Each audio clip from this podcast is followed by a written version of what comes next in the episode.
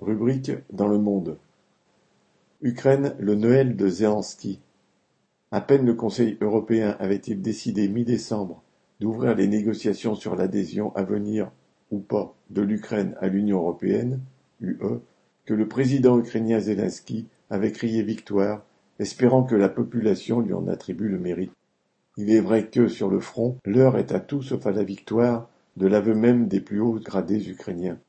Un journaliste du New York Times affirme même que le chef d'état-major ukrainien négocie les conditions d'un cessez-le-feu avec son homologue russe, malgré l'opposition de Zelensky. Quand ce dernier déclare qu'il ne veut pas mobiliser les femmes, mais seulement, entre guillemets, 500 000 hommes supplémentaires, et pas immédiatement, entre guillemets, mais au cours de l'année qui vient, il n'y a rien là de bien rassurant. En tout cas, ce n'est pas cela qui pourra faire cesser les manifestations de mères et de compagnes de soldats qui, depuis des mois, ont lieu chaque semaine dans les grandes villes, y compris à Kiev, sur la place du Maïdan, réclamant leur retour à la maison. Zelensky, qui n'a pas oublié qu'il avait débuté comme acteur, a sorti une nouvelle carte de sa manche. Il a décrété que, à dater de 2023, l'Ukraine fêterait Noël non plus le 7 janvier, mais le 25 décembre, comme l'Europe de l'Ouest. En effet, à la fin du XVIe siècle, L'Église orthodoxe qui dominait l'empire tsariste de toutes les Russies, y compris la majeure partie de l'Ukraine, n'avait pas, à la différence des églises catholiques et protestantes, adopté un nouveau calendrier plus proche de l'année astronomique.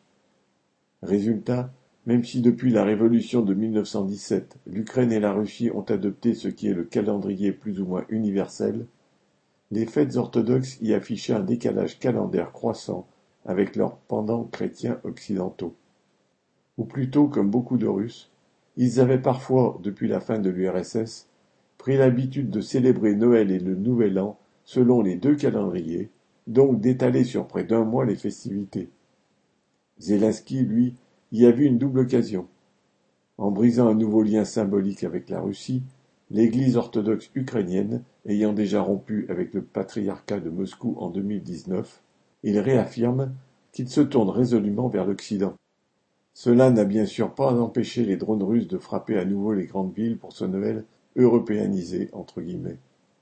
Quant aux choix pro-occidentaux de Zelensky, les obstacles à leur réalisation n'ont pas disparu. L'ex-ambassadeur américain en Ukraine, William Taylor, vient de déclarer que, pour adhérer à l'OTAN, celle-ci devait l'emporter dans la guerre actuelle. Or ce n'est pas de mal à veille. Quant à l'entrée dans l'UE, elle a toujours comme première condition que Kiev jugule la corruption endémique du régime. Cela ressemble à une mission impossible.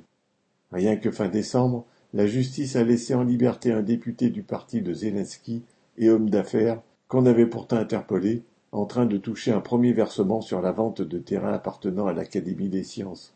Compréhensif, les juges ont divisé par trois sa caution afin qu'il puisse revenir au Parlement gérer les affaires du pays. Nouvel exemple, un tribunal de Kiev a innocenté un autre député qui a grugé le fisc de 2,4 millions d'euros sur la vente de 158 logements. Dans le même temps, une femme a pris cinq ans de prison pour avoir volé 8 kilos de saindoux. Avec la guerre, a-t-elle dit, elle n'avait plus de quoi se nourrir. D'évidence, elle avait encore moins de quoi acheter juges et policiers. Pierre Lafitte.